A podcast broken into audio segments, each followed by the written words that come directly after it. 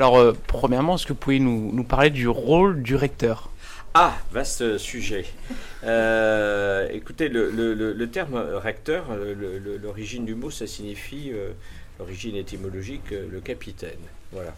Et donc c'est une assez belle formule parce que le, le recteur, dans une académie, et ici c'est donc l'Académie d'Aix-Marseille, c'est le représentant de deux ministres, du ministre de l'Éducation nationale et de la ministre de l'Enseignement supérieur, de la Recherche et de l'Innovation. Et il est là pour euh, euh, faire en sorte que la politique arrêtée par ces deux ministres, sous le couvert du gouvernement, se mette en œuvre dans son académie. Il y a 30 académies en France. Et le recteur est là pour que les choses concrètement euh, passent d'une vision politique à une vision pédagogique en passant par une action administrative.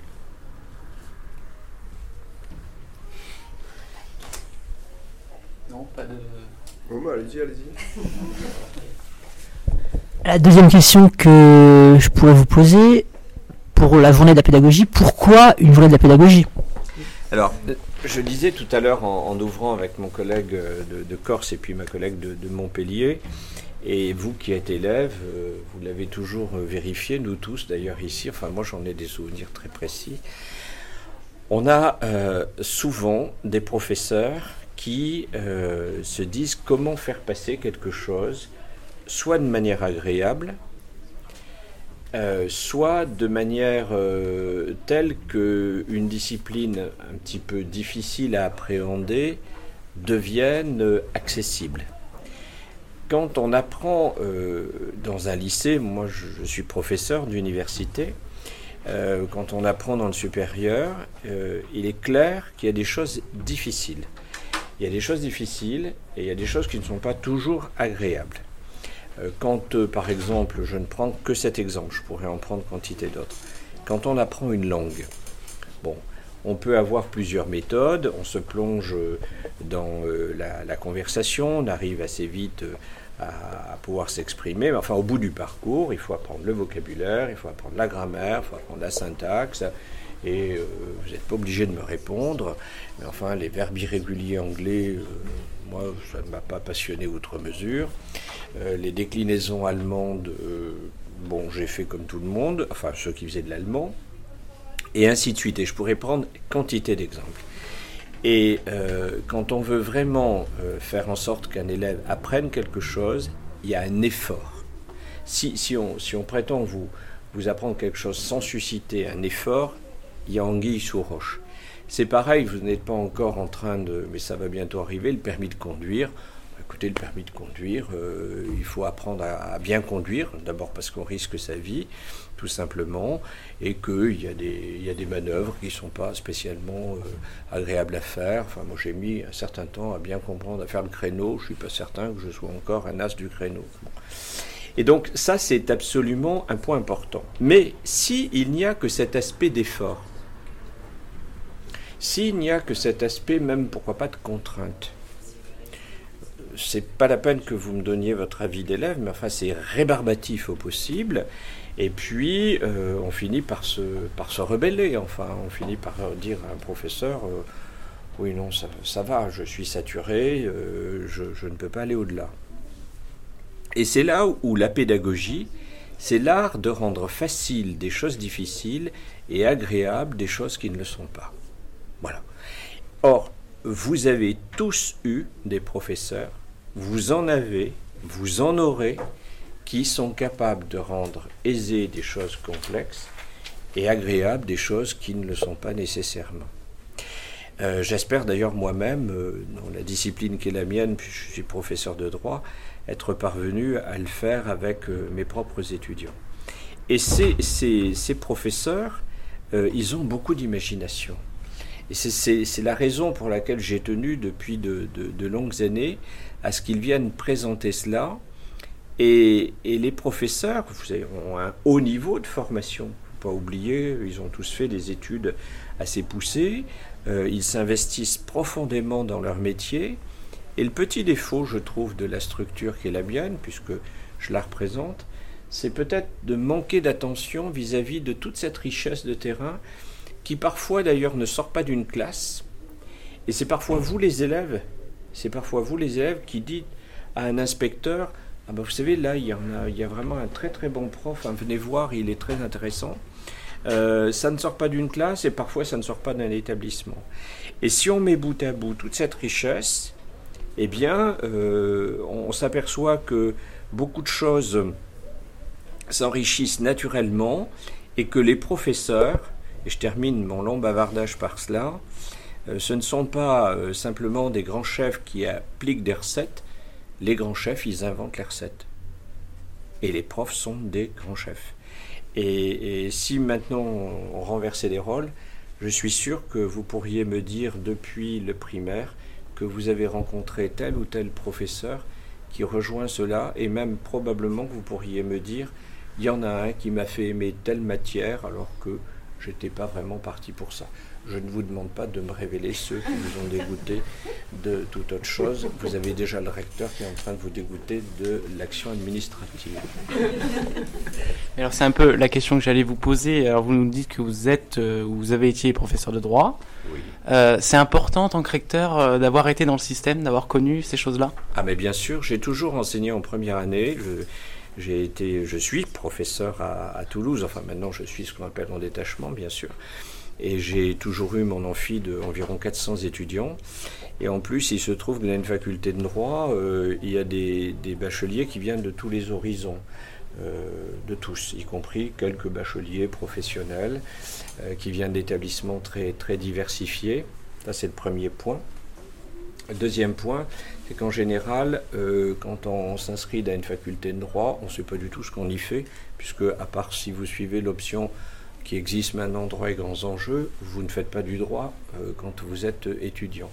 Et les quelques idées qu'en général un étudiant en droit a quand il entre, elles sont fausses. donc avec ça, débrouillez-vous. Et, c'est un, une vision très passionnante de d'abord de, faire comprendre et les professeurs que vous avez le, font, et les professeurs de l'université ne font que la suite, de, faire comprendre à, un élève que sa vie a un sens. Ce qui est mystérieux, c'est de savoir à votre âge quel va être le chemin. Et euh, on appelle souvent échec ce qui n'est simplement qu'une une impasse où on peut euh, aller ailleurs. Moi, dans ma propre vie, j'ai commencé, j'avais un grand rêve quand j'étais adolescent qui ne s'est pas du tout réalisé. Et plus j'y repense, plus je me dis heureusement que j'ai échoué là. Euh, vraiment, euh, que j'ai pu faire autre chose qui s'est très bien déroulé. Ah, j'ai commencé par préparer le concours d'entrée à l'école euh, des chartes qui forment les archivistes paléographes. Donc, et il en ah reste toujours d'ailleurs un souvenir que Stéphanie ici présente, c'est que je passe mon temps à classer des papiers. Euh, donc je suis un archiviste à rater. Voilà. Euh, et j'ai une grande admiration pour eux euh, et les bibliothécaires en même temps.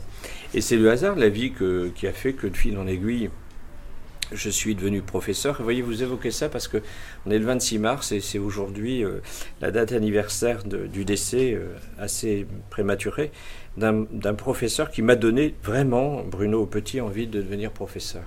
Et, c'est cela, ce qui est vraiment extrêmement important pour vous, c'est que entre le moment où vous entrez dans l'adolescence et jusque bien des années après l'entrée dans la vie euh, adulte, euh, vous êtes dans une série de, ronds-points, en quelque sorte, de savoir quelle sortie, voilà, le GPS va vous dire, et puis, et puis là, c'est là où il faut compter avec le, miracle de la vie. Et ça, c'est très important parce qu'à un moment, surtout au moment où vous êtes, on peut douter de soi. On peut, moi, lorsque j'ai compris que ce concours n'était pas fait pour moi, j'étais complètement perdu. Euh, et vraiment, et je, m'en souviens très très bien. Et de se dire non, je suis fait pour autre chose et euh, je vais aller pour aller autre chose, ça c'est important. Donc ça c'est le, premier travail d'un professeur. Et puis ensuite, c'est de, de, se dire que les études par elles-mêmes, elles ne sont utiles que si elles conduisent à une formation. Une formation d'abord de vous-même, d'être adulte, autonome, tout ce que l'on sait, et puis de, de, conduire à un métier, sachant que le métier réellement que l'on va exercer, vous savez, ça dépend de tout un tas de facteurs divers et variés qui font que, euh, voilà, vous allez euh, à tâtons trouver ce qu'il vous faudra. Mais ça, c'est important parce que vous êtes à un moment de votre vie où il est là pour le moment impossible de vous dire euh, qu'est-ce que je ferai à 50 ans Et tant mieux, parce que vous imaginez à l'âge où vous êtes, si tout était programmé jusqu'à votre âge de retraite, mais enfin vous seriez en dépression profonde, euh, pour lequel je vous prescris le chocolat au cas où vous auriez cette tentation. Et, un pédagogue, il est là pour vraiment, euh, je résume là, vous dire votre vie a un sens. Donc elle a un prix. Et ça signifie que vous devez considérer que celle des autres a un, sens et un prix. Et ensuite, de travailler avec vous pour savoir pourquoi je suis fait. quel, type de, métier je veux avoir. Est-ce que par exemple, ce qui est a priori votre cas, d'avoir le goût du contact humain, et des gens qui aiment plus travailler en solitaire, se connaître soi-même, et c'est ça le, vrai enjeu d'un professeur. Alors, c'est intéressant que vous me parliez d'orientation aujourd'hui parce que vous n'êtes pas sans savoir que euh, la phase euh, de, des vœux de parcoursup. On touche au but. Et bientôt, voilà. On touche au but. On est d'accord. Euh, est-ce que vous comprenez l'angoisse de certains de se dire en fait parcoursup c'est un peu déshumanisant. on n'a on pas le contact avec ceux qui vont qui vont nous recruter? Yes, sir. Maintenant, est-ce que vous avez vu vos camarades, le temps passe, qui ont connu APB Alors, je vous invite à, voir ce qu'était APB. APB était quelque chose qui aurait dû relever de la française des jeux.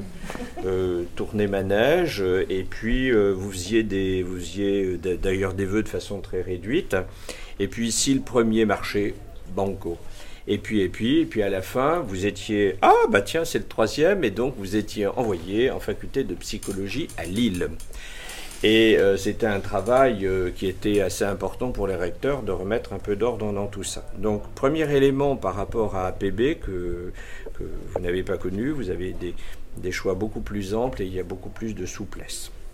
Bien, alors moi je suis un vieux crabe évidemment, mais j'ai connu l'époque où il n'y avait rien euh, il y avait simplement euh, que si on voulait s'inscrire à tel endroit, euh, on commençait à faire la queue à 5 heures le matin pour aller retirer un dossier, en essayant de, griller la politesse à tel ou tel. C'était l'inorganisation complète. Donc il y a une certitude, c'est que Parcoursup est mieux que tout ce que l'on a connu auparavant. Je ne vais pas vous dire pour autant que tout est parfait c'est un, un moyen, je pense, qui est assez astucieux, à condition qu'on maîtrise bien, quand on est à votre situation, comment ça fonctionne. Et objectivement, depuis quelques années, globalement, on n'a plus le cas de figure où euh, l'élève faisait les mêmes types de vœux. Euh, c'est vrai que par exemple, je ne sais pas si parmi vous certains ont souhaité euh, entrer en classe préparatoire, Évidemment, il y a des classes préparatoires extrêmement sélectives. Euh, il y en a qui le sont, qui sont de qualité, qui le sont moins bien. Si, vous mettez les mêmes vœux un peu partout, voilà. Euh, si vous, voulez entrer par exemple en médecine, en médecine, il y a tel niveau qui est exigé. Si vous faites 10 vœux de toutes les 10 facultés environnantes, vous risquez d'avoir un refus euh, à peu près partout. Donc cet aspect-là, oui, je vous comprends. Et c'est d'ailleurs un aspect euh, plus général de la vie en société aujourd'hui euh, qui rejoint tout. Euh, je, descends vraiment très terre à terre. J'avoue qu'aller dans une gare et n'avoir plus que des machines, alors que parfois je n'ai pas des trajets extraordinaires à faire, mais le guichetier, il connaît très bien son métier, il peut vous, vous conseiller. Euh, donc cet aspect euh, numérique euh, général, je comprends que c'est pour vous une source d'angoisse. Simplement, on voit que les choses se sont améliorées et on le voit dans les rectorats par le fait qu'on a moins de problèmes à régler après Parcoursup. Mais je, me mets à votre place, on a un peu le sentiment que c'est une machine qui gouverne et on n'aime pas être gouverné par des machines. Pour rester dans le, terme, dans, le thème du lycée, excusez-moi, euh, j'ai consulté, nous avons consulté les statistiques de l'éducation nationale qui sont disponibles sur le site. Euh, il se trouve que la part de filles dans les spécialités scientifiques, maths, physique, NSI et SI, il me semble, est grandement inférieure à la part d'hommes dans ces spécialités. comment expliquez-vous cela et comment pourriez-vous redonner, si je puis dire, ce goût aux filles pour les spécialités scientifiques Par exemple, en NSI, c'est 11% de filles. Oui. D'abord, enfin, je constate qu'il y a trois filles, deux garçons. Donc, euh, vous êtes vraiment euh, l'exemple même de ce, cette répartition, en quelque sorte, qui se fait souvent. Primo, et ça c'est important, ce n'est pas nouveau. Ce n'est pas nouveau. Il faut savoir, par exemple, euh, deux chiffres. je suis professeur de droit parmi les professeurs de droit au sens large du terme, il y a 66% de femmes. Mais je parle pour le supérieur. si vous prenez dans le supérieur, le supérieur, hein, les professeurs de mathématiques, il y a 6% de femmes. Donc vous voyez qu'il y a des choses qui ne sont pas nouvelles du tout. Mais pour autant, il ne faut pas s'en satisfaire. Alors pourquoi euh, y a-t-il? Il y a sans doute des raisons assez profondes euh, qui ne touche peut-être pas aux mathématiques, mais ce à quoi conduisent les mathématiques. Et là, peut-être qu'il faut qu'on travaille bien pour expliquer que euh, il n'y a pas euh, des, métiers d'hommes, des métiers de femmes, comme on l'a souvent enseigné, et qu'il y a simplement des approches qui sont différentes. cette question des mathématiques a suscité récemment pas mal de, discussions. si vous êtes curieux, mais je, je dis pour la presse ici présente, avant-hier, il y a eu un rapport euh, remis au ministre sur euh, comment rééquilibrer un peu les choses dans la réforme du, baccalauréat et entre autres en rajoutant une heure et demie dans le tronc commun des, mathématiques. Et puis peut-être revoir la question de la répartition des, spécialités. Euh, mais il est de fait que c'est quelque chose qui n'est pas nouveau. Je, n'ai pas fait. Il y avait donc les séries autrefois que vous, vous n'avez pas connues. Hein.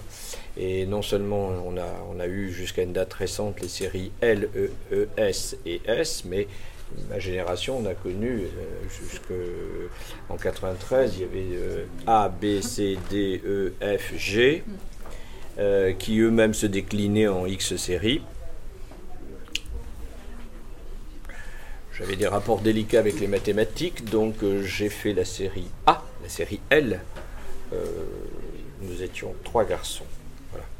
Donc euh, c'est quelque chose qui j'insiste bien là-dessus, qui n'est pas nouveau. En revanche, il y a matière à interrogation, et c'est vrai que globalement, toute la sphère scientifique au sens large du terme, il y a un déficit de présence de, jeunes filles, et il faut que nous nous emparions de ce sujet et de savoir pourquoi concrètement euh, les choses demeurent un peu trop en l'état. Il faut aussi se dire que dans beaucoup de pays, c'est à peu près pareil. Donc euh, euh, ce, sujet, j'allais dire qu'il faudrait demander à vos camarades le pourquoi du comment. Si je peux me permettre, on va juste laisser le journaliste poser peut-être des questions sur la JAP. C'est très bien ce qu'ils font. Hein. Ah oui, bon, alors, mais je crois qu'il y en avait une. Hein. mais, je, demeure à votre disposition toute la journée. Mais... C'était juste peut-être, oui, effectivement. Je... Pour revenir sur, le, sur la journée. Euh, moi, je suis localier, donc je suis pas du tout spécialiste d'éducation. Et en fait, je suis un peu étonné que, qu'on ait besoin que vous ayez besoin d'une journée pour parler pédagogie et de faire euh, transférer les, connaissances euh, voilà, vous de, mettez le doigt sur de professionnel à professionnel. Moi, vu d'extérieur, j'avoue que je m'étais peut-être pas complètement posé la question. Mais je pensais que vous faisiez ça, euh, que c'était un travail quotidien en fait. Alors, ce quotidien, non. En revanche, il y a un corps qui est affecté à ce travail, c'est le corps des inspecteurs, euh, qui porte à la fois bien et mal son nom. Mais il faut jamais changer de terminologie en France. C'est comme le lycée, plus personne ne sait que ça remonte euh, au citoyen Aristote. Euh, il faut conserver les, noms parce qu'on est perdu après. Mais les inspecteurs n'ont pas pour vocation simplement d'inspecter les professeurs qui, qui sont en difficulté. J'ai pas dit qu'ils posent des difficultés, qui sont en mmh. difficulté. Euh, ça peut exister. Hein. Il y a quand même plus d'un million d'enseignants en France et de les soutenir. Le, le, rôle nouveau des inspecteurs depuis déjà au minimum une bonne quinzaine d'années, c'est de, repérer sur le terrain comment les professeurs travaillent et puis de faire remonter cela euh, de telle manière, justement, vous voyez par exemple le rapport sur les mathématiques ou autre, que l'on puisse retransférer tout ça. Mais j'ai souhaité en tant que recteur avoir ce lien direct avec euh, les enseignants et comme je l'expliquais là aux, jeunes élèves, de, les rencontrer. Et pour moi, c'est très stimulant parce qu'il y a une part d'aridité dans la fonction de, de recteur. L'aspect administratif, bon, il faut le faire, sinon la machine ne tiendrait pas. Mm. Mais je crois que le, plus grand bonheur d'un recteur, enfin en tout cas pour moi, c'est de rencontrer des élèves et des professeurs. Et, puis ça permet de, de montrer aussi la, richesse entre enseignants et entre académies, puisque vous avez vu que désormais, nous sommes quatre académies à travailler de, de cette manière-là, et en particulier la, la Corse, que je crois bien connaître. Et, vous avez Madame Olivia Ettori qui est là, qui est de l'Académie de Corse et qui appartient à la CARDI, qui justement est une cellule qui, est qui se consacre à tout ce qui est innovation pédagogique. Oui, la CARDI d'ailleurs, oui, autant, autant pour moi, et dans tous les rectorats de France, est un petit peu la cellule euh, innovation pédagogique. C'est même sa, sa, fonction particulière. Voilà. Alors, pour répondre, oui, on s'en préoccupe tous les jours. Euh, non, parce qu'il y, y, a beaucoup d'autres choses. Mais c'est l'occasion euh, symbolique désormais euh, chez nous, tous les derniers samedis de, mars, d'avoir euh, ce, bel échange. Merci. Mais, mais votre question est très pertinente parce qu'on décrit souvent l'éducation nationale, non sans quelque raison, comme un système très descendant, gouvernement, ministre, etc., etc., etc. Il le faut, mais il faut, je, dis souvent, je prends souvent la comparaison de l'ascenseur, il faut qu'il remonte. Et il faut qu'un euh, recteur, euh, vous me posiez la question, il dit souvent que dans son académie, le recteur est représentant de son ministre, auprès de son ministre, que je voyais avant-hier en réunion de recteur, il est le représentant de son académie. Il a deux missions. Il ne faut pas qu'il oublie la deuxième. S'il ne songe qu'à la première, d'ailleurs, il ne rend pas service à son ministre, parce que le ministre, il a besoin de dire qu'est-ce qui se passe sur le terrain. Et, la parole est très libre entre un recteur et ses ministres. Je ne vais pas vous dire euh, les échanges avec mes, différents ministres, mais très souvent, le, recteur, le ministre nous pose des questions absolument euh, directes euh, de, savoir concrètement qu'est-ce qui se passe sur, sur le terrain. Donc ces deux aspects sont vraiment complémentaires et, s'équilibre parfaitement. Comment la pédagogie peut-elle permettre de lutter contre les inégalités de genre, comme l'a proposé la rectrice de Montpellier? Oui, alors, eh bien, euh, ça c'est une question importante, parce qu'il euh, y a plusieurs manières d'enseigner, et en particulier, sans peut-être trop s'en rendre compte, on peut laisser passer des messages donnant à penser que tel ou tel euh, sexe est plutôt orienté vers telle ou telle discipline, telle ou telle formation. Et, sans, le vouloir, hein, euh, un professeur peut incidemment laisser sous-entendre par subconscient, par euh, sa formation personnelle, que grosso modo, voilà, les jeunes filles font ça, les garçons font ça. Et on voit bien que les choses ont quand même énormément évolué en très peu de temps et y compris euh, dans un domaine qui désormais relève également du ministère de l'Éducation, qui est le sport.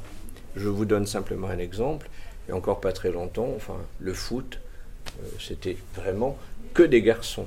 Je ne vous dis pas qu'actuellement, ce n'est pas encore euh, une dominante, enfin, les équipes de, de, femmes, ça existe, et on ne regarde pas ça comme quelque chose de tout à fait invraisemblable.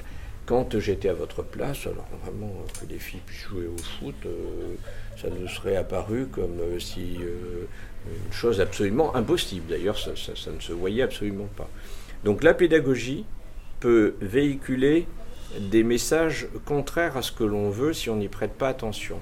C'est la raison pour laquelle, au contraire, il faut savoir faire passer les, vrais messages. Et je reviens à ce que je vous disais tout à l'heure, c'est votre vie a un sens et vous êtes fait pour découvrir beaucoup de choses, y compris des choses auxquelles peut-être, vous tous, vous pouvez peut-être ne pas penser.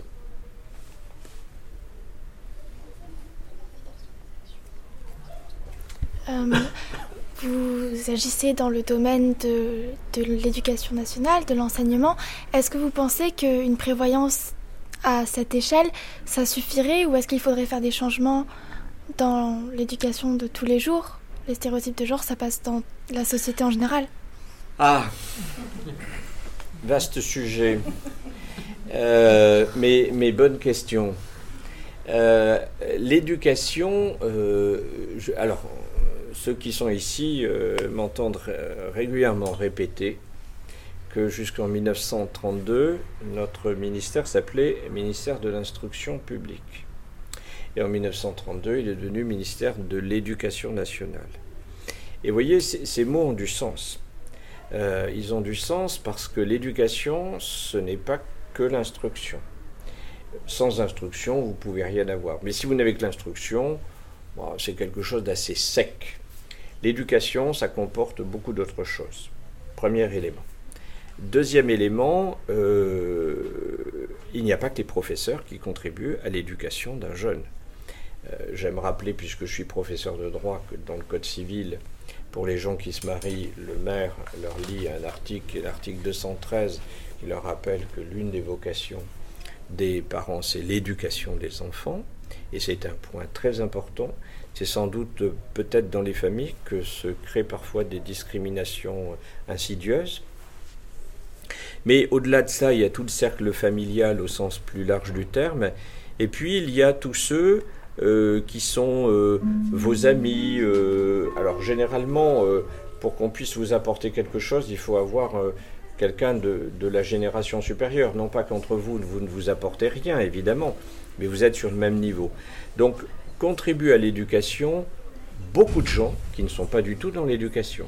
D'ailleurs, retenez bien ça, un élève passe 10% de son temps dans un établissement scolaire. 10%. C'est quand même très peu. Euh, si on y réfléchit bien. Et l'éducation, c'est un ensemble de facteurs. Sans parler du fait maintenant que les moyens euh, euh, d'Internet, des réseaux sociaux rajoutent tout cela. Et il peut y avoir le meilleur comme le pire. Il peut y avoir le meilleur comme le pire. Vous pouvez rencontrer autour de vous des adultes qui vont vous, guider vers des voies qui peuvent être d'ailleurs carrément mauvaises ou qui peuvent être extrêmement contestables. Et de ce point de vue-là, c'est vrai qu'il y a un, discours à tenir dans la société qui soit en adéquation avec l'école. Il y a souvent d'ailleurs ce hiatus entre euh, ce que propose l'école, qui est souvent un petit peu en avance sur la société, et puis il y a le discours que l'on entend, parce que voilà, avec, euh, ne l'oubliez pas et ne les jugez pas trop sévèrement, euh, dans vos familles autour de vous, assez souvent, les adultes, surtout de mon âge ou, même moindre, ils, jugent l'école par rapport à l'école qu'ils ont connue. Et c'est normal, puisqu'en principe, ils n'y sont quand même pas retournés. Et, concrètement parlant, combien de fois j'entends dire Ah oui, mais vous savez, monsieur le recteur, je dis Vous écoutez, ça, de votre temps, c'était comme ça, mais vous savez, ça a changé considérablement. Donc, les, générations, c'est un tuilage permanent. Et là-dessus, euh, premièrement, il n'y a pas que l'école qui participe à l'éducation. Mais il y a une part d'éducation qui ne relève pas de l'éducation nationale. Et de ce point de vue-là, il faut que les sociétés, petit à petit, entérinent un certain nombre de choses. J'arrive à un moment de ma vie où j'ai vu quand même beaucoup de changements dans la société, mais énormément par rapport euh, à ce que j'ai pu connaître. Je suis rentré en sixième, c'était au lendemain de mai 68. J'ai des souvenirs très émus de cette époque. Vous voyez, pour vous, c'est de l'histoire. Bah, c'est l'histoire même assez lointaine. Hein. Bon, bah, vous verrez plus tard, ça sera la, même chose. Donc, s'il n'y a pas du scepticisme, il y a simplement que la patience est une, une vertu qui, qui permet de faire évoluer les choses. Il vous arrive d'ailleurs à vous-même, vous voyez, souvent quand vous, vous on parle toujours de, du, des querelles des générations, ça a toujours existé, fort heureusement, ça existera toujours. Il suffit parfois que, sans absolument tenir tête à quelqu'un qui vous assène, posez une question, toute simple. Quelqu'un qui vous assène quelque chose qui, qui, qui, ne correspond pas à ce que vous vivez, ce que vous souhaitez. Il suffit de lui dire, tu en es sûr? Vous, vous, vous semez l'interrogation. Et, et, la personne va se dire, tiens, peut-être que je ne suis pas tout à fait dans la bonne voie. Vous voyez, c'est euh, souvent le meilleur moyen de obliger, obliger celui qui ne se questionne pas à se questionner. Pardon, une petite question, vous parliez 30 secondes de tuilage de génération. Pourquoi ne pas ouvrir les journées justement? Parce qu'apparemment ça les intéresse quand même. Ne ouvrir les, journées aux lycéens, étudiants Oui, très bien. Bah, D'abord, ils y sont, vous voyez. Euh, euh, et, alors, par parenthèse, par parenthèse, euh, là, vous pouvez faire un jour, en dehors de ça, un article là-dessus. Mais l'éducation aux médias est vraiment une donnée très forte aujourd'hui, très soutenue par le ministère. Et l'expérience d'une radio d'établissement, alors je peux vous faire faire le tour de toute la région académique et Madame Bayeul pourrait être plus savante que moi en la matière, c'est un point important. Et euh, comme d'ailleurs ça n'a aucun rapport, mais les options théâtre qui marchent très bien, et euh, pour ma part, je, pense sont des choses absolument indispensables. Savoir questionner l'autre et savoir répondre, c'est l'une des clés de beaucoup de choses. Alors maintenant, pour répondre à votre question, j'avoue que je n'ai pas fait le tour, mais euh, si on a des élèves qui accompagnaient, il y a deux ans, je me souviens qu'on avait eu des élèves qui étaient venus de Briançon d'ailleurs. Euh, en fait, c'est ponctuellement sur des éléments ponctuels, comme là avec la web radio, euh, sur des éléments, mais parce que effectivement, initialement, c'était pour faire, faire en sorte que les enseignants puissent échanger entre pairs.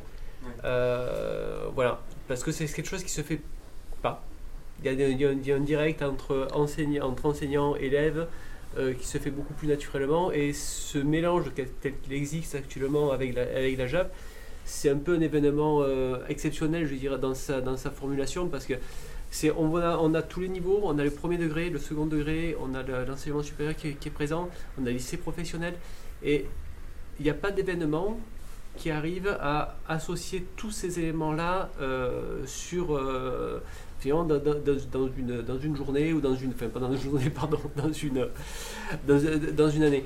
Euh, le cœur, c'était vraiment l'échange entre pairs, je crois, l'idée initiale. Et après, s'il y a un projet qui permet aux élèves d'être présents et de, de solliciter, parce qu'on a aussi donc les élèves qui sont là, on a les élèves de la sécurité, on a les élèves effectivement de, de l'accueil, on a voilà, des élèves qu'on va impliquer mais finalement, c'est aussi pour les aider à, avancer et montrer que sur un événement comme ça, on a aussi besoin d'eux et ça fait partie de leur formation.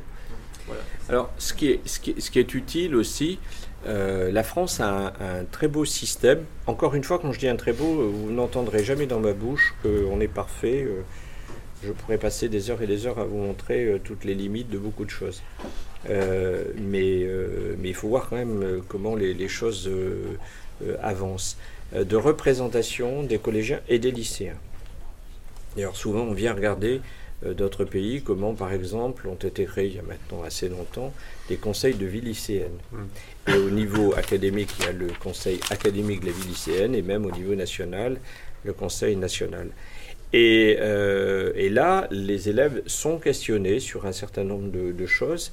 Et j'ai toujours été très frappé d'une chose, c'est que les représentants CAVL sont souvent pleins aussi d'imagination et surtout de bon sens. Euh, on les a consultés récemment sur cette question qui était très délicate euh, à trouver. Il n'y avait pas de solution absolument parfaite sur la date des examens cette année. Bon. C'était quand même très remarquable de voir qu'il y avait vraiment le désir d'avoir des, examens fiables, solides, il n'y avait pas du tout, on botte en touche, on demande euh, grosso modo en être dispensé ou trouvé d'une autre manière. Et les, CVL sont un élément de, réflexion euh, qui sont très utiles. Dans l'académie, lorsque la réforme du baccalauréat a été lancée, j'avais constitué, alors ça, ça va dans votre sens, un petit groupe à l'époque, donc ça fait maintenant 4 ans, sur quelles sont les propositions du CAVL sur le baccalauréat, je dois vous dire que j'ai été vraiment euh, euh, extrêmement frappé des remarques euh, très pertinentes. Alors bien sûr, un élève, il y a des choses qui lui échappent forcément, c'est normal, sinon il ne serait pas un élève. il faut, faut, se situer chacun à son niveau. Et c'était vraiment très bien. Il n'y avait qu'une proposition qu'on pouvait discuter, euh, qui était de, que les lycéens en terminale touchent un petit salaire, puisque on leur parlait de métier de lycéen. Alors là, il y avait, enfin, Bercy était peu emballé, voilà. Mais, mais, mais, mais, mais, mais vraiment, si, si vous voulez, un jour, je, je vous invite à une de ces réunions de CAVL et euh, voilà, il y a encore des choses à améliorer, mais ça existe. Ça existe. Si je peux me permettre, j'ai invité Jean-Louis Lédé ah bah. Et son adjointe, vous savez, on est allé voir le petit robot tout à l'heure de la DRAN. Et donc juste, il voulait vous parler d'un projet justement d'innovation sur l'éducation numérique avec un dispositif qui, va, qui va intervenir. Donc je pensais que c'était important aussi. Non, non, vous pouvez rester, ça, ça va les intéresser. Bon, et aussi s'il y a des questions qui viennent spontanément. Mais voilà. C'est pas fini de tendre le bras. C'est pas grave. Au moins cette compétence de valider. Voilà. Donc, en, en fait, on, on, travaille sur le, sur le numérique. Là, pendant euh, la la, fin de la matinée, il y a eu une conférence sur le numérique et une table ronde. La table ronde, entre autres, euh, évoquait la, question de l'intelligence artificielle. Et euh, en fait, le, département des Bouches-du-Rhône a été euh, désigné comme territoire numérique éducatif. cela depuis, ça a été annoncé officiellement par le, par le Premier ministre le euh, le, 8 octobre euh, dernier. Et euh, en tant que territoire numérique éducatif, et donc il y a 10 départements en France qui ont ce statut. Il y en avait eu deux dans un premier temps, l'Aisne et le Val d'Oise qui ont été précurseurs, donc cela fait 12, 12 départements. Et l'idée, c'est de donner plus de sens au numérique dans l'école, de l'école maternelle jusqu'à la terminale au bac, euh, en préparant aussi euh, au-delà. Et en fait, le, sujet, c'est que il y a, euh, pour faire du numérique, il faut des équipements. Ça, globalement, vous en lycée, vous êtes plutôt bien équipés, en collège aussi, dans les Bouches-du-Rhône tout du moins. en revanche, dans les écoles primaires, l'équipement est insuffisant. Donc, il faut équiper davantage les écoles. Euh, ensuite, euh, pour que ces équipements soient utiles, il faut qu'il y ait des ressources euh, numériques. Donc, on travaille, le travail va être d'intégrer les, ressources numériques. Mais si on a des enseignants qui ne savent pas utiliser ces ressources, euh, qui ne savent pas utiliser le matériel, ça ne sera pas euh, suffisamment efficace et ça n'apportera pas. Donc il faut former les enseignants pour former les élèves aussi, parce que les élèves utilisent beaucoup de numérique, mais euh, pour des usages qui ne sont pas nécessairement liés aux apprentissages.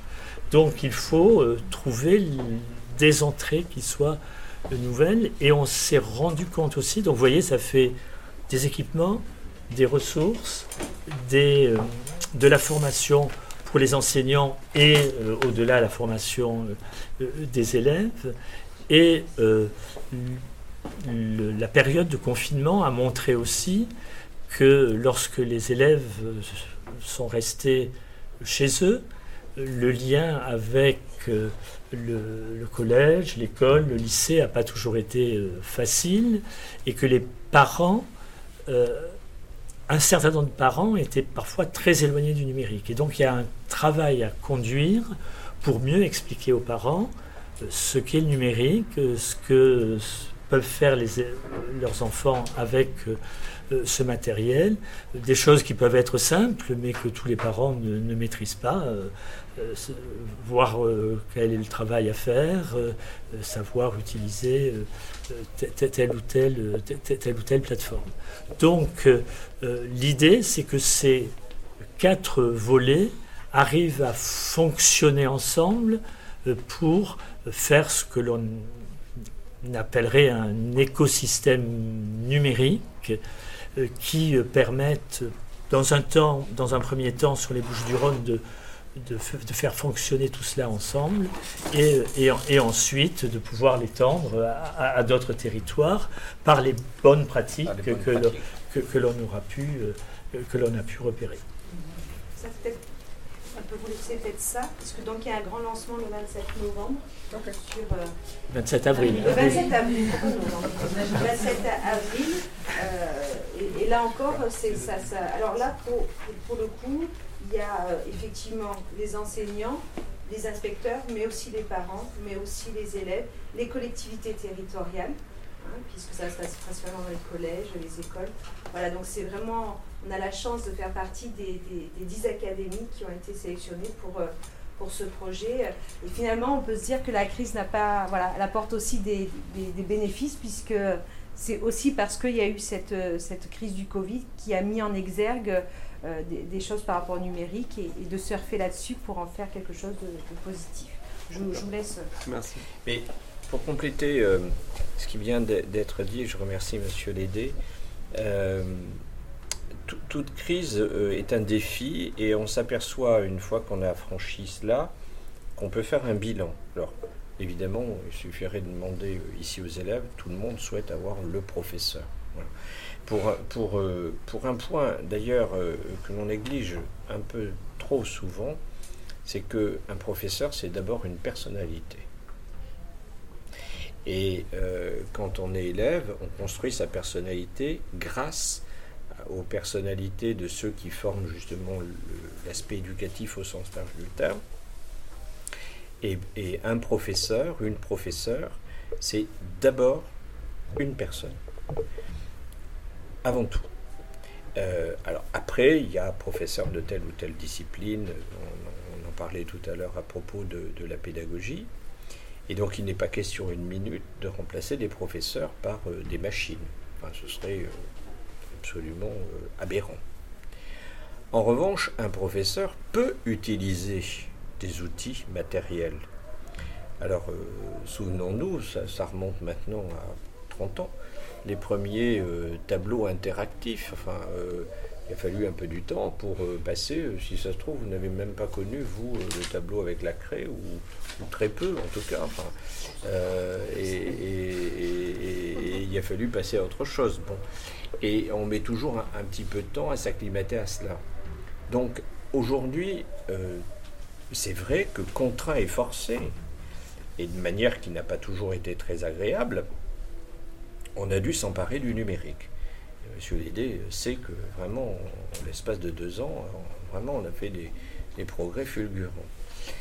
Et aujourd'hui, la question est de se dire, au fond, on a traversé cette crise, voilà, qu'à un, qu'à an, grâce à cela.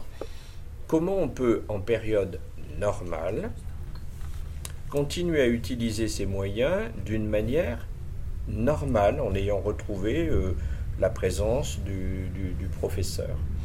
Euh, et là, on a une, grande richesse à avoir, et c'est là où d'ailleurs les élèves eux-mêmes peuvent euh, donner, vous parliez tout à l'heure de, des idées. Je reviens au professeur, j'avais, pas tous, mais une bonne partie de mes cours en ligne. Et bon, on est à l'université, il faut quand même pas tout. Et à l'intérieur de l'université, un étudiant de première année n'est pas un étudiant de cinquième année. Mais au fond, je disais souvent à mes étudiants, bah, écoutez, voyez, vous ouvrez votre ordinateur, on en est à chapitre 3, vous le regarderez, et du coup, ça change bien sûr le cours, on ne fait pas le cours de la même manière. Et il n'y avait pas le choix entre l'université en ligne et puis le cours, il y avait un croisement des deux. Et il me semble que nous devons réfléchir à cela aujourd'hui, y compris, vous voyez, il y a des petites choses qui sont apparues, euh, une relation plus personnelle entre l'élève et, le professeur par ce biais. Euh, on a tous connu euh, on hésite à poser une question en classe parce que euh, on a peur de, poser une question qui est un peu bizarre. Euh, puis chacun a son caractère, plus ou moins euh, timide ou pas. On s'est aperçu que, par exemple, par les, chats, les, les élèves posaient des questions qu'ils ne posaient pas auparavant. Donc, tournons la page de ces deux années. Ça, c'est important. Mais disons-nous, qu'est-ce que ça peut apporter? Qu'est-ce qu'il y a de bien dans ce que nous avons, euh, nous avons eu? Ce soir, on passe à, l'heure d'été. Je pense que tout le monde a oublié que cette variante de l'heure d'été, l'heure euh, d'hiver, remonte à la bataille de Verdun. On a d'ailleurs longtemps appelé euh, l'heure d'été l'heure allemande, parce que comme les Allemands avait une heure d'avance, on s'était dit qu'il était bon de se bombarder à peu près à la même heure quand même, euh, euh, ben sinon euh, on aurait eu une heure de décalage. Voilà. Et eh ben, quand même tout, tout, le monde a oublié quand même le, pourquoi du comment et finalement alors surtout encore nous on a connu l'époque d'avant aujourd'hui ça paraît tout à fait naturel et c'est né quand même d'une guerre bon et, d'autres choses donc il faut faire le, bilan et c'est intéressant d'interroger les élèves là-dessus qui ont connu euh, deux voire même trois, trois années parce que ceux qui ont été dans le grand confinement il y a deux ans, en fait, ça s'est échelonné sur, sur les trois années du lycée. Et il y a du bon à retirer, voilà. Mais ce qui est important, c'est que ce soit le professeur qui maîtrise tout ça euh, et, qu'il soit euh, face à ses élèves. Petite parenthèse, hein, ça nous permet aussi d'avoir sans doute un lien plus étroit avec euh, les élèves hospitalisés, malades voilà, enfin, tous ceux qui concrètement, pour des raisons très précises, ne peuvent pas être tout le temps dans leur établissement et, je, crois les connaître un tout petit peu et, nous en avons malheureusement euh, un nombre non négligeable dont nous nous occupons en revanche depuis très longtemps. Vous avez peut-être vu les, robots de téléprésence tout à l'heure.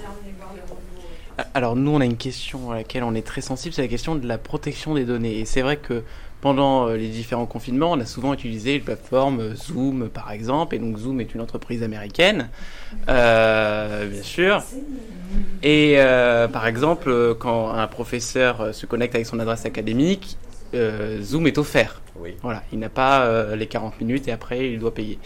Il y a une vraie question de savoir. Alors, on sait que l'éducation nationale a développé son propre système qui marche une fois sur 15. Il faut bien le dire. Une fois sur 12. Une fois sur 12. Je, vous l'accorde. Je vous l'accorde. Mais alors, au-delà de donner du matériel, parce qu'évidemment, il y a des familles qui n'ont pas forcément de matériel, il y a aussi mettre des moyens sur la question de la protection des données. Bah, je pense que c'est effectivement. C'est une question très importante. C'est essentiel. Alors, le fait que Zoom euh, soit américain ou pas, c'est pas le problème, c'est le fait qu'il euh, puisse récupérer un certain nombre de données. Hein, c'est quelle que soit, la nationalité. de fait la, nationalité. Euh, donc cela veut dire que ce que j'ai appelé l'écosystème numérique doit prendre en compte tous ces éléments y compris ces questions du, respect euh, du règlement du, RGPD, hein, du, règlement, et que euh, la, le, choix des ressources qui vont euh, être effectuées respecte effectivement ces, ces éléments-là. Donc ça veut dire que l'on construise un système qui permet de de, répondre à ces préoccupations. Et je crois qu'il est important que vous, les jeunes, vous ayez euh, ces, ces, préoccupations. Et c'est, je crois, une, question euh, essentielle qui est posée là. Mais ça veut dire que l'on travaille aussi avec les collectivités territoriales, la région, le département, les communes qui ont en charge le matériel aussi, et que donc, et dans le cadre du territoire numérique éducatif, les collectivités sont aussi largement euh, associées. Donc ça veut dire que euh, sur ces questions-là, euh, on, y réfléchit, enfin c'est pas qu'on y réfléchit, on fait en sorte que on, respecte les, données, la, vie privée, et on, va faire en sorte que ça soit encore accentué pour ne pas euh, pour ne pas, comment dire, euh, vous mettre finalement en, difficulté euh, tout le monde. je ne sais pas si Isabelle, tu, veux compléter euh, là-dessus. Non, peut-être juste réagir par, euh, par rapport au confinement et aux plateformes. il a fallu le temps à l'éducation nationale justement de, s'adapter à, cette crise. voilà, on, avait des outils, on a des outils professionnels dans, dans, notre environnement qui justement hein, protègent les données, protègent vos données hein, dans certains établissements. Vous avez des, des, espaces numériques de travail, des ENT, vous vous connectez, vous avez une identité propre, euh, donc on s'engage à, protéger vos données. C'est vrai qu'à ce moment-là, euh, lors, du confinement, euh, il a fallu réagir. Alors voilà, il y a une plateforme qui a été mise en place. Il faut savoir que quand même le ministère s'inquiète et a développé maintenant une plateforme qui est, davantage stable et qui protégera vos données, vos identités aussi, hein, parce qu'il n'y avait pas que vos données hein, durant ce confinement. Il y en a qui usurpaient l'identité d'autres, qui se permettaient aussi euh, d'injurier. Enfin, il y a eu quand même du chahut numérique qu'on ne connaissait on ne peut pas dire qu'on ne le connaissait pas, on le connaissait moins euh, avant et qu'il a fallu aussi prendre en considération. Donc pour essayer de prendre en tout cas tout ça, euh, nous, Éducation nationale, on, a fait, euh, on, a, on a fait le penchant. Par contre, à nous aussi de vous éduquer aussi dans vos usages personnels, aussi à la protection des données, parce que nous, en tant qu'éducation, on se doit dans nos usages de, de protéger vos données, mais vous aussi, après, vous devez être des citoyens et savoir protéger les vôtres dans vos usages personnels des réseaux sociaux ou autres. Surtout quand on pense qu'à 5 ans, certains utilisent déjà TikTok. Euh, voilà. il, y a un vrai problème aussi à l'école primaire de dire euh, non, à 5 ans, tu ne dois pas utiliser tel réseau social, et même au niveau des parents. Il y a une communication à faire. De, fait, ce que j'évoquais tout à l'heure par rapport aux parents, c'est aussi sensibiliser les parents à, ces questions-là. Et, euh, si on sensibilise les parents et les, et les enfants, peut-être que les, choses, les connexions se feront et qu'on n'aura pas, on aura moins de dérives. Je ne dis pas qu'on ne les aura pas les dérives, mais euh, peut-être qu'on en aura un petit peu moins.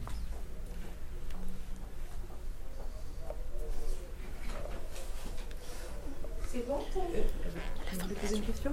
Vous la posez la question Si tu peux la poser. Bon. pour rester une... Oui, Une...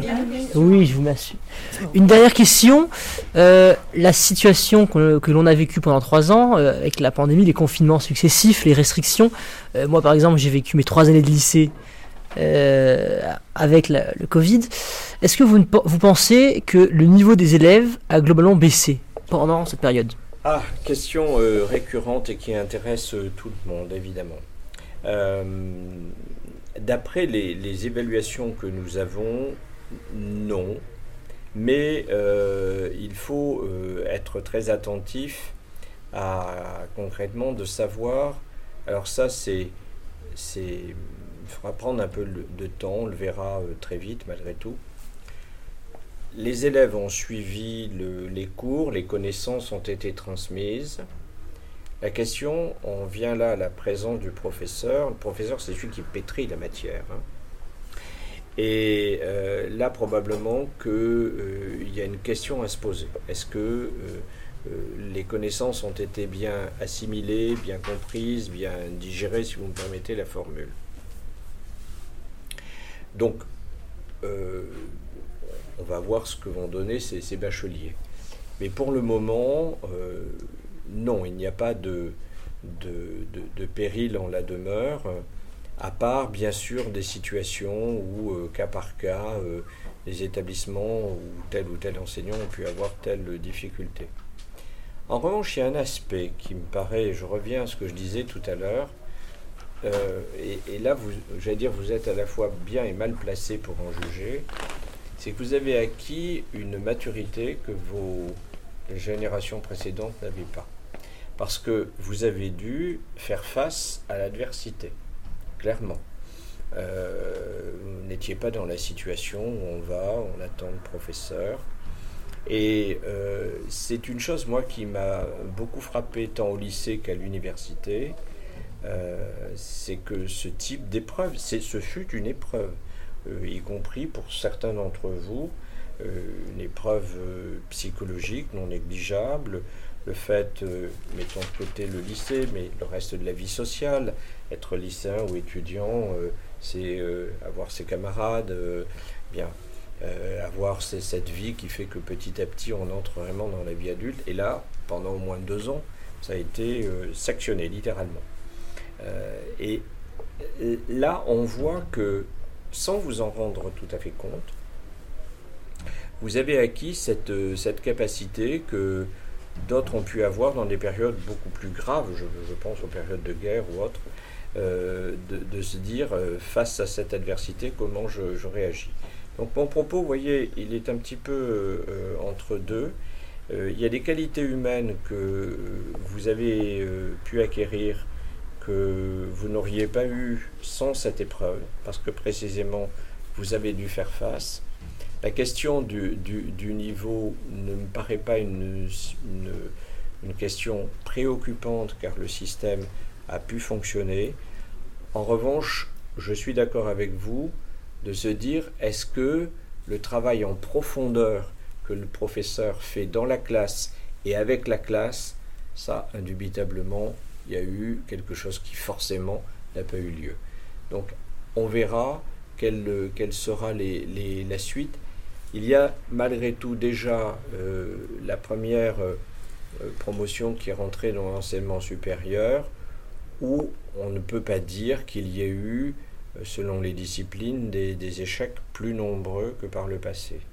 Mais il est clair que, que personne ne peut dire que les choses se sont passées de manière euh, ordinaire. Le système a tenu, le système a tenu, il n'a pas tenu dans les conditions euh, ordinaires de fonctionnement. Ce serait tout à fait illusoire de prétendre des choses pareilles. C'est déjà bien qu'il ait pu tenir. Euh, les choses se seraient passées comme elles se sont passées il y a ne serait-ce que dix ans. Je ne remonte pas à la nuit des temps. Il y a ne serait-ce que dix ans. Honnêtement, je ne sais pas ce qu'on aurait bien pu faire honnêtement, vraiment. Euh, là, vraiment, il y a une grande interrogation. Et, on revenait sur euh, les professeurs. il faut dire et répéter quand même que les professeurs ont utilisé d'abord souvent des moyens personnels, euh, d'où le fait, j'entends matériel, d'où le fait que dans le Grenelle de l'éducation, il a été prévu d'avoir maintenant une dotation qui n'est pas peut-être phénoménale, mais enfin qui existe pour euh, une dotation euh, informatique, mais il faut bien souligner que pour l'essentiel, les, professeurs ont utilisé le matériel qui était leur, y compris parfois simplement leur téléphone. Euh, les, élèves ont fait la même chose, de la même manière, d'où un élément, là je reviens cette fois-ci avec la dotation, ici on est d'un collège donc du département, le, pour les lycées c'est la région, je crois qu'il faudra réellement avoir désormais dans tout établissement des salles dotées d'un matériel vraiment euh, conséquent et pas simplement utiliser euh, des ordinateurs, euh, avoir vraiment une salle qui soit dédiée, une au minimum, pour, pour ce genre de, de, transmission à distance. parce que, comme je l'ai pu le voir dans certains endroits, suivre un cours, bon, très bien, enfin, si c'est toute la journée, euh, ça, ne va plus. Donc euh, il faut qu'on s'empare vraiment de ce sujet avec les collectivités compétentes. On s'arrête là? Juste, excusez-moi, monsieur le recteur, j'en profite. Je suis localier, comme je vous disais, donc je vais en profiter de vous avoir sous la main pour une question très locale. Oui. Euh, collège Ubelka, à Oriol, une classe de troisième qui ferme. Ça râle, il y a eu des manifs, des pétitions, des élus, des parents d'élèves, des élèves. Oui, alors je vous dirais qu'il faut consulter l'inspecteur d'académie à ce sujet. C'est pas moi qui règle directement cette, cette question. Je crois que la euh, Madame Sarotte est là. Non euh, alors je ne sais pas si elle connaît le, la question, mais on, peut vous donner la, réponse. Il y, a, toujours une raison, bien sûr, qui tient à la, natalité, mais par chance. Euh, nous sommes dans un département, le 13, où le, globalement, la, démographie scolaire recule en France, globalement, mais euh, beaucoup moins dans, notre, dans le département du 13, où il y a, euh, je n'ai pas encore les chiffres, mais une, au, moins une stabilité, voire une croissance. Je, le dis à, à, tous ces jeunes de ce très beau département et on m'a entendu répéter ça constamment, bref, je répète toujours un peu les mêmes choses. On a un basculement de notre pays dont on ne perçoit pas les conséquences dans les moments où vous serez au, pouvoir de la société, c'est-à-dire où vous maîtriserez euh, à la fois le, domaine politique, social et économique. La France peuplée, industrielle et donc riche était la France du Nord et de l'Est. La sidérurgie, la manufacture, etc par parenthèse, compte tenu de la géopolitique de l'époque, c'était aussi la France des, armées, qui était au nord. Vous savez que le quart de l'armée française est aujourd'hui dans l'académie d'Aix-Marseille, plus du tout dans le nord. Voilà, les choses ont changé. Et euh, la, croissance démographique de notre pays, c'est l'arc atlantique, le sud-ouest et jusqu'ici. Donc ce basculement, mais il est, personne ne peut deviner quelles seront les conséquences sur notre pays, parce que depuis le XVIIe siècle, on avait plutôt l'autre partie de la France qui était peuplée, riche, industrielle. Euh, ici, nous étions dans des territoires plutôt agricoles, euh, moins peuplés euh, et qui n'avaient pas du tout le, même tirant d'eau en quelque sorte. Et je n'ai aucun doute sur l'avenir du département des Bouches-du-Rhône. Vous voyez, je suis nuancé, parce que je vois bien que dans les deux départements alpins, ben, c'est malheureusement pas la même situation. Là, on est face à un déclin sans doute très très fort. Mais vous, dans, le 13, vous n'avez aucun, aucun doute à avoir sur l'avenir de ce territoire, même si pour beaucoup d'entre vous, vous irez voler euh, à droite, à gauche euh, et que vous pourrez euh, faire d'autres choses. Mais la Méditerranée de manière générale, et n'oubliez pas que nous avons Montpellier, la Corse, etc. Je, Ça s'ajoute un autre élément, vous savez, qu'on verra, c'est que les pays d'Afrique du Nord, très bien, on connaît la situation actuelle, nous avons beaucoup de liens avec l'Algérie, des liens nourris avec des corps d'inspection. Un jour ou l'autre, ces choses se stabiliseront. Ce sont des pays avec les, liens avec la France sont des liens très anciens, nourris, denses, vraiment fraternels.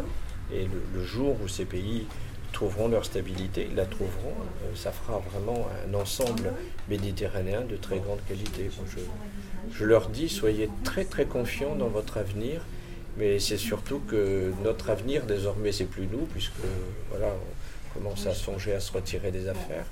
C'est vous, notre avenir. Donc on compte vraiment sur vous très fermement. Soyez gentils avec nous plus tard. Euh, voilà. Bon, écoutez, on a passé un bon moment euh, avec vous. Merci encore. Je, remercie Madame Bayeul qui s'occupe de, tout ça. Et puis je pense que voilà, vous êtes d'autres. Et, et c'est très fructueux pour vous.